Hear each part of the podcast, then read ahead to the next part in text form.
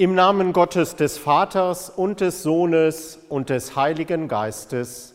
Amen. Ich grüße Sie aus der Heiliggeistkirche in Lage. Heute ist Karfreitag, ein stiller Tag. Und in diesem Jahr ist er besonders still. Die Gottesdienstbesucher dürfen nicht kommen.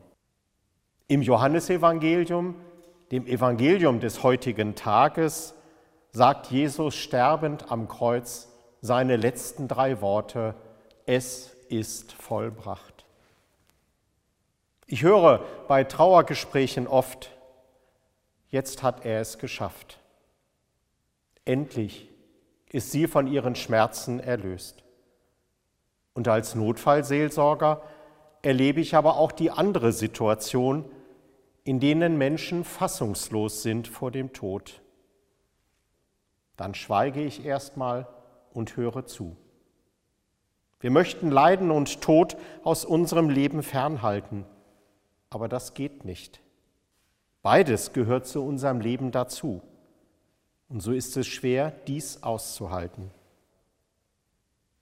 Es ist vollbracht. Jesus hat den Auftrag Gottes bis zum letzten, bis zu seinem Tode erfüllt. Er hat als Mensch unter den Menschen gelebt.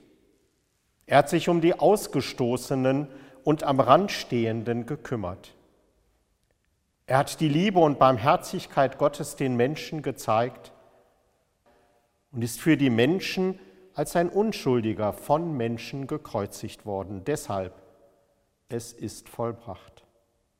Da ist kein Jubel zu hören. Ja, ich habe es geschafft. Ja, ich habe die Aufgabe erfüllt sondern eher das leise, es ist vollbracht.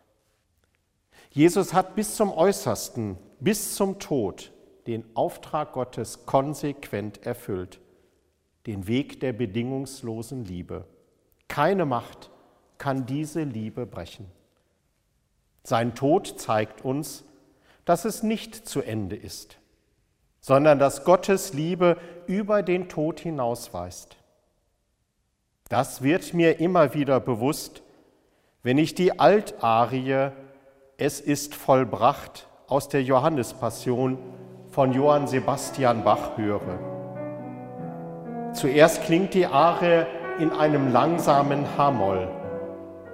Es ist vollbracht, o Trost für die gekränkten Seelen, die Trauernacht lässt mich die letzte Stunde zählen. Es ist vollbracht. Und dann blitzt es in einer schnellen, kurzen und hellen Paralleltonart auf.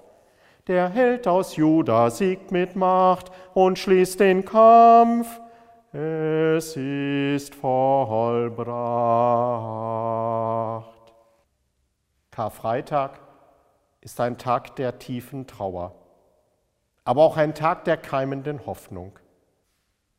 Es ist vollbracht und neigte das Haupt und verschied. Es segne und behüte euch alle der gnädige und barmherzige Gott, der Vater, der Sohn und der Heilige Geist. Amen.